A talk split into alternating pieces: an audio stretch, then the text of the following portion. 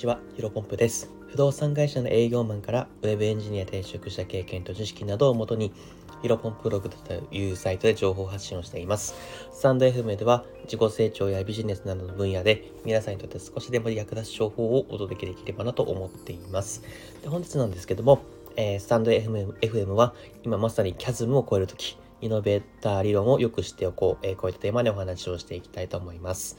で、早速本題なんですけども、まあ、今回のタイトルを聞いてですね、まあ、キャズ、キャズム、インター、イノベーター理論、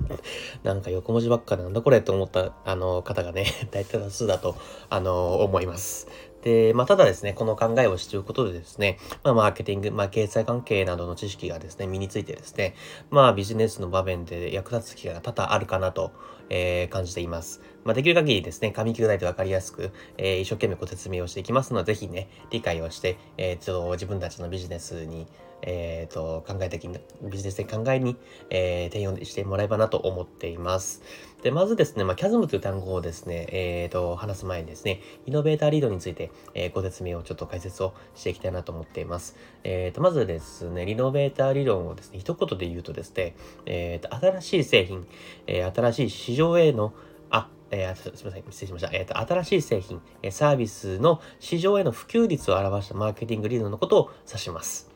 えっ、ー、とですね、例えば最近だと NFT とか、そういった新しい市場とサービスとか製品が、まあ、世の中にどれぐらい普及していくかっていうのを表したものですね。普及の過程はですね、5つの層に分類をしていますと。えっ、ー、と、ちょっとここから難しいんですが、えー、よく聞いていただければと思います。まず1つ目がイノベーター、えー、次がアーリーアダプター、3つ目がアーリーマジョリティ、3つ目がレイトマジョリティ、えー、横5つ目がラガードという形ですね。それじゃちょっともう少しえっ、と、お話ししていくと、イノベーター、まあ、これがですね、まあ、日本語で言うと革新者、革新層と言われますね。これがまず全体の2.5%。で、その後がアーリーアダプター、えー、初期採用者、初期採用層。これが13.5%ですね。で、アーリーマジョリティが日本語で言うと前期追随者、前期追随層34%。レイトマジョリティが後期追随者、後期追随層34%。ラガード、遅滞者16%。となっております。でですね、まあ、これはですね、まあ、最初何かしら、例えば今回で、えー、の例を言うと NFT っていうのがありますと。えー、と、NFT ちょっと知らあの知らない方はちょっとまた今後お話、次回お話したいと思いますけど、まあ、ブロックチェーンを使った新しい技術ですよね。まあ、多分今これはですね、イノベーターっていう革新者、革新層という人たちがやっていて、まあ、まあ、今回次は、えっ、と、えっ、ー、と、経済学者とか、えー、トップインフルエンサーとかが、まあ、イノベーターだと思います。で、徐々徐々にそのインフトップインフルエンサーが、えっ、ー、と、情報発信をしてですね、えっ、と、まあ、アーリーアダプター、まあ、次は初期採用者、初期採用層、この実際パンで5%にだんだん広がっていって、まあ、アーリーマジョリティ、レイトマジョリティ、最後、ラガードに、えっ、と、行くと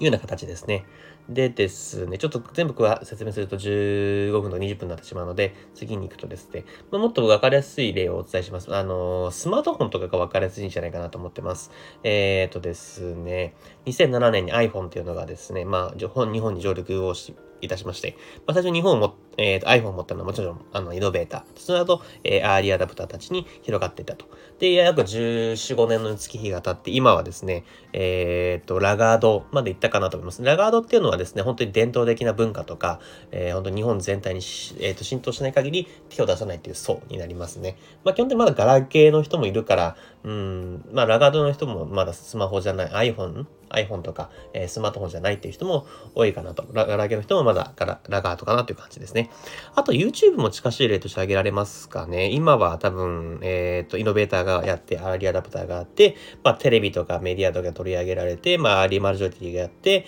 まあ、レイトマジョリティぐらいまで行ってるんじゃないですかね。ラガードまでは多分行ってない感じがしますけど、まあ、最後のそう、レイトマジョリティのところで、えっ、と、もう、テレビと YouTube とか、えー、そういったところと同じ系列ぐらいになってるというような感じが挙げられるかなと思います。でですね、まあ世の中の商品っていうのはこのリノベーター理論に、えー、かなり当てはまることがあるんですけど、まあ、興味深いことにですね、えー、アーリーアダプター、まあ、初期採用層と、えー、アーリーマジョリティ、えー、と前期追随者の間にはですね、えー、深い溝があります。これをキャズムと言いますね。で、このキャズムを超えるとですね、新しいサービス、新しい、え、商品っていうのはですね、一気に認知度が上がって普及率も高まると言われています。まあ、考えれば当たり前なんですけども、えー、イノベーターリードとアーリーマジョリティについては全体のに当たったら16%ですね。イノベーターが2.5%、アーリーマジョリティが13.5%ですので、全体の16%しかいないんですよ。で、この人たち、ああの広まったとしても世の中の10%、まあ、20%いかないぐらいしか広まってないので、なかなかよ、えーと、その世の中に、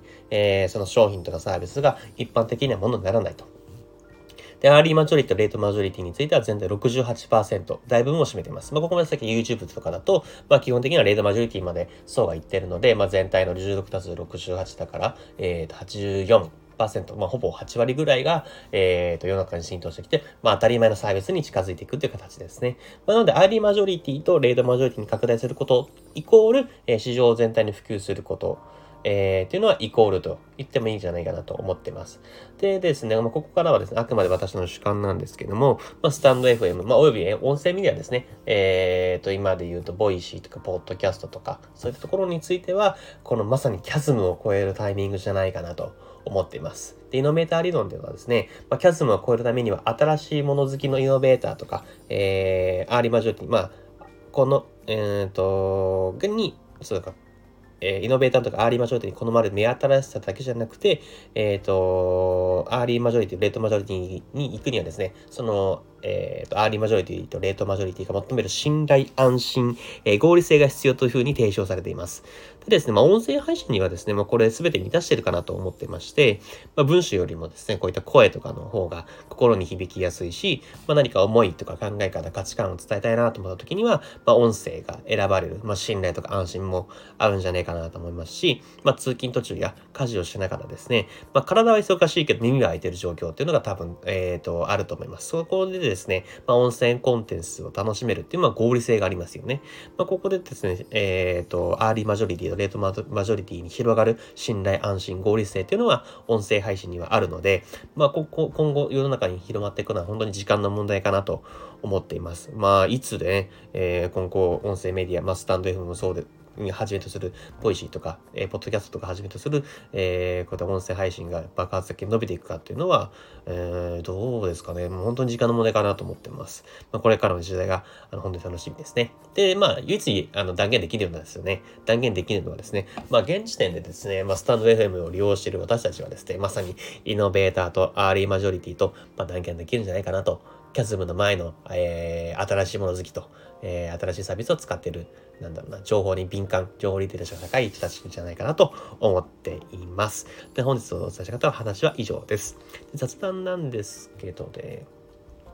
どうしよう。あ、えっ、ー、とですね、最近ですね、あの、ちゃんと朝早く、朝早くです7時半くらいなんですけど、あのー、に投稿するようにしてます。まあ、先月まではですね、毎日12時近くまでですね、寝てましてですね、まあ、完全に夜型だったんですけど、まあ、最近は僕、どうしてもものすごく早いんですよ。7, あの7時半に起きて、えー、すごく健康的な生活を送れています。まあ、ただしですね、まあ、自分でもわかるんですけど、多分僕完全に夜型なんですよね。うん、なんか半年間ぐらいというかが3時ぐらいまで起きてましたしなんか学生の時もやっぱ3時ぐらいまで起きててでなんかまあいろいろ勉強とかしてるじゃないですか。その時もですねなんか日付超えてからの方が一番集中できるんですよね。12時から10なんか2時半ぐらいまでの時間が一番集中できたんで、まあ、多分夜型なんですよ、まあ、ただねあの朝になんかいろいろ作業とか勉強とかあんまりないのでなんか今までは朝起きてパッて起きて部活に行ったりとか学校行ったりとかそういった学生時代しかあんまりやってないんで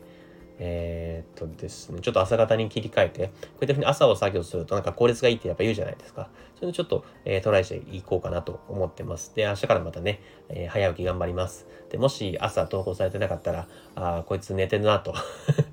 寝坊してるなと思っていただいても結構です。ではですね、引き続き、えー、自己成長ビジネスに役立つ情報を発信できればと思って、お届けできればと思っています。で、新しい時代をコツコツ歩んでいきましょう。お疲れ様です。